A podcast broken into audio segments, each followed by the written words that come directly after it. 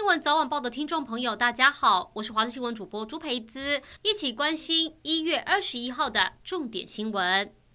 美国总统拜登宣誓就职，而美国副总统贺锦丽是美国史上首位女副总统跟首位亚非裔副总统。她宣誓就职的时候，使用两本圣经，一本象征她的出身背景，一本象征她在司法跟政界的历练。也因为贺锦丽的母亲是南印度泰米尔人，乡亲父老与有荣焉。在贺锦丽宣誓同时，印度民众也替她祈福。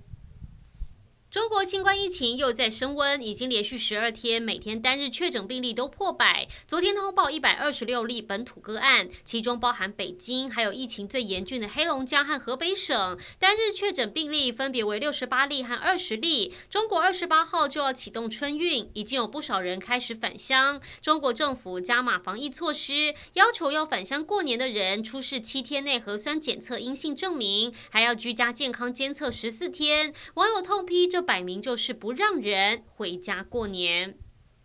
原定来台访问的美国前驻联合国大使克拉福特，因为新就任总统交接取消行程，但克拉福特还是在政权交接前特别录制七分钟影片，继续挺台湾，说他任务要到台湾人民发声才会完成，也再度带着台湾黑熊玩偶进入联合国。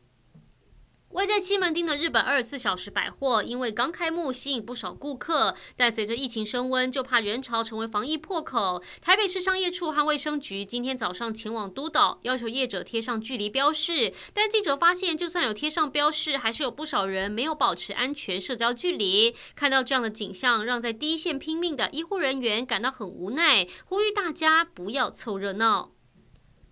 大学学测明后天登场，今天下午两点到四点，各考场开放学生家长查看，但因疫情，明后天考试都不开放家长陪考，学生也要全程戴口罩。不少人都直呼真的好闷。我们也要提醒考生，七点半考场就会开放量体温入场，记得提早出门，才能避开拥挤人潮。桃园要封城了吗？光是列管名单就四十八个，到处跑。你有曾经在网络上看过这些讯息吗？提醒您都是假消息，千万不要乱转传，以免触法。最近有谣言说桃园有四十八个列管名单，不少网友看完转发，但桃园市府出面澄清，这些都是不实谣言。转传的话，最高开罚三百万元。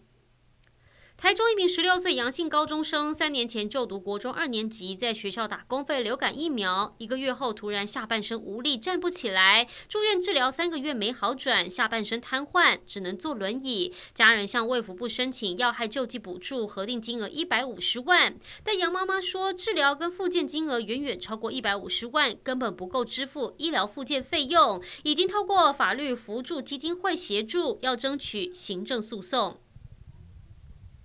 随着疫情升温，全台警戒，各地相继停办大型活动，宫庙也配合防疫，陆续取消、暂缓绕境或春节活动。但这也连带影响周边民俗用品业订单，像是庆典庙会需要的进香用品跟鞭炮，就连金纸订单也减少，有业者业绩掉了近三成，但为了防疫，只能忍痛撑下去。